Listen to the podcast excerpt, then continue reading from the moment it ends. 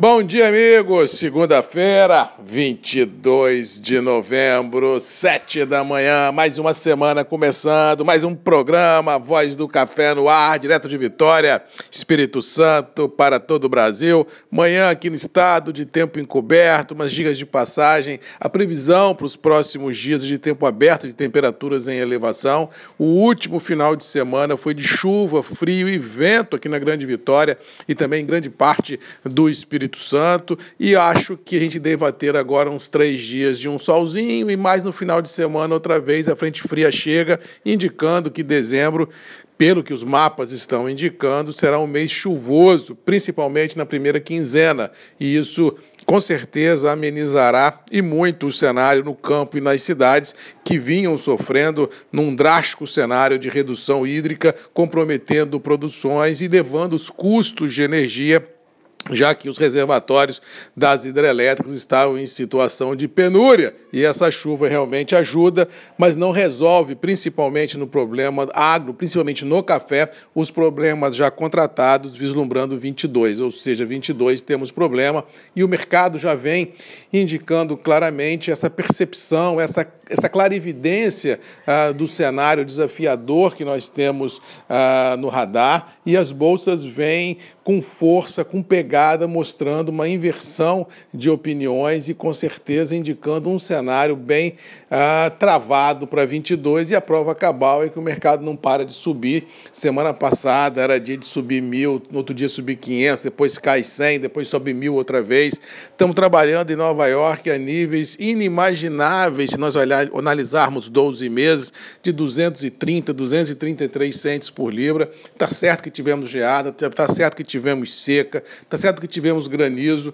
temos um apagão logístico, temos problemas de Covid lá fora, mas o problema é que conjugou isso tudo e fez uma tempestade perfeita, indicando, feliz ou infelizmente, tempos à frente, já que o problema de café não se resolve com seis meses, nem com dez meses, nem com doze meses. Lavouras que foram impactadas realmente sofrerão por um ciclo, quiçá um ciclo e meio, dois ciclos, até se recuperar toda essa pegada produtiva e isso pegou o mercado, o mundo como um todo, com estoques não tão confortáveis como poderiam estar, ou seja, a sinalização que temos à frente é que os estoques continuarão a desenhar uma curva de baixa. Bolsas internacionais podem realizar um pouquinho aqui, um pouquinho acolá, mas assim, se nós olharmos para o horizonte, não consigo vislumbrar nenhum fator que faça o mercado literalmente derreter. Eu acho que o mercado é muito mais para cima do que para baixo, mas lembrando que todo o mercado volátil, como é o cafeiro, realizações de lucros são sempre passíveis de ocorrer e têm que ser entendidas como movimento técnico e não movimento de reversão de tendência. Ou seja, para hoje é possível que Nova York e Londres realizem um pouquinho na abertura, mas assim, olhando para frente, a pegada continua e a gente não pode descartar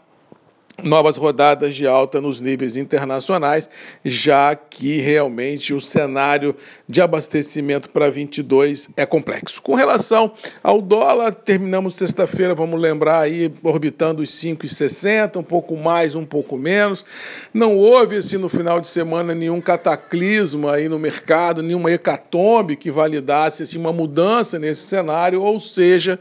é possível que o mercado continue a trabalhar numa pegada firme, buscando recuperação, já que lá fora existe uma ansiedade muito grande que o Banco Central americano possa antecipar a elevação dos juros em função da inflação por lá está pegando tudo e todos, ou seja, essa conjugação de bolsa para cima e dólar para cima deve indicar os preços internos do café em reais em viés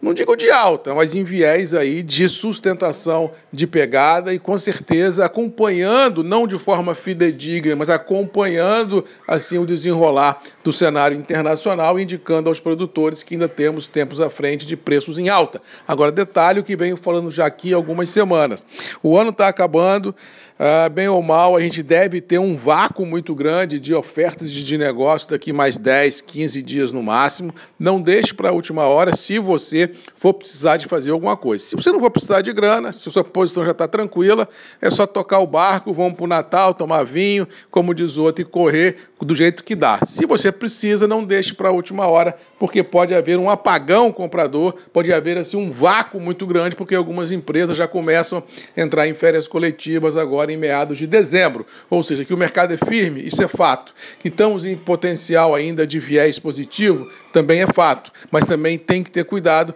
porque se você precisar de grana, convém fazer logo alguma coisa para não ser pego de surpresa no momento adverso, às vezes que você for precisar de dinheiro na conta corrente. No mais, vamos ficando por aqui, desejando a todos aí uma boa segunda-feira, uma boa semana, que Deus nos abençoe, que a gente possa enfrentar aí os desafios e vencê-los. E lembrando que todos os dias, sete da manhã, temos encontro marcado aqui comigo, Marcos Magalhães, a voz do café, nos grupos e redes MM, que é o nosso ponto de encontro diário. Um abraço, fiquem com Deus, boa segunda-feira e até amanhã. Chao.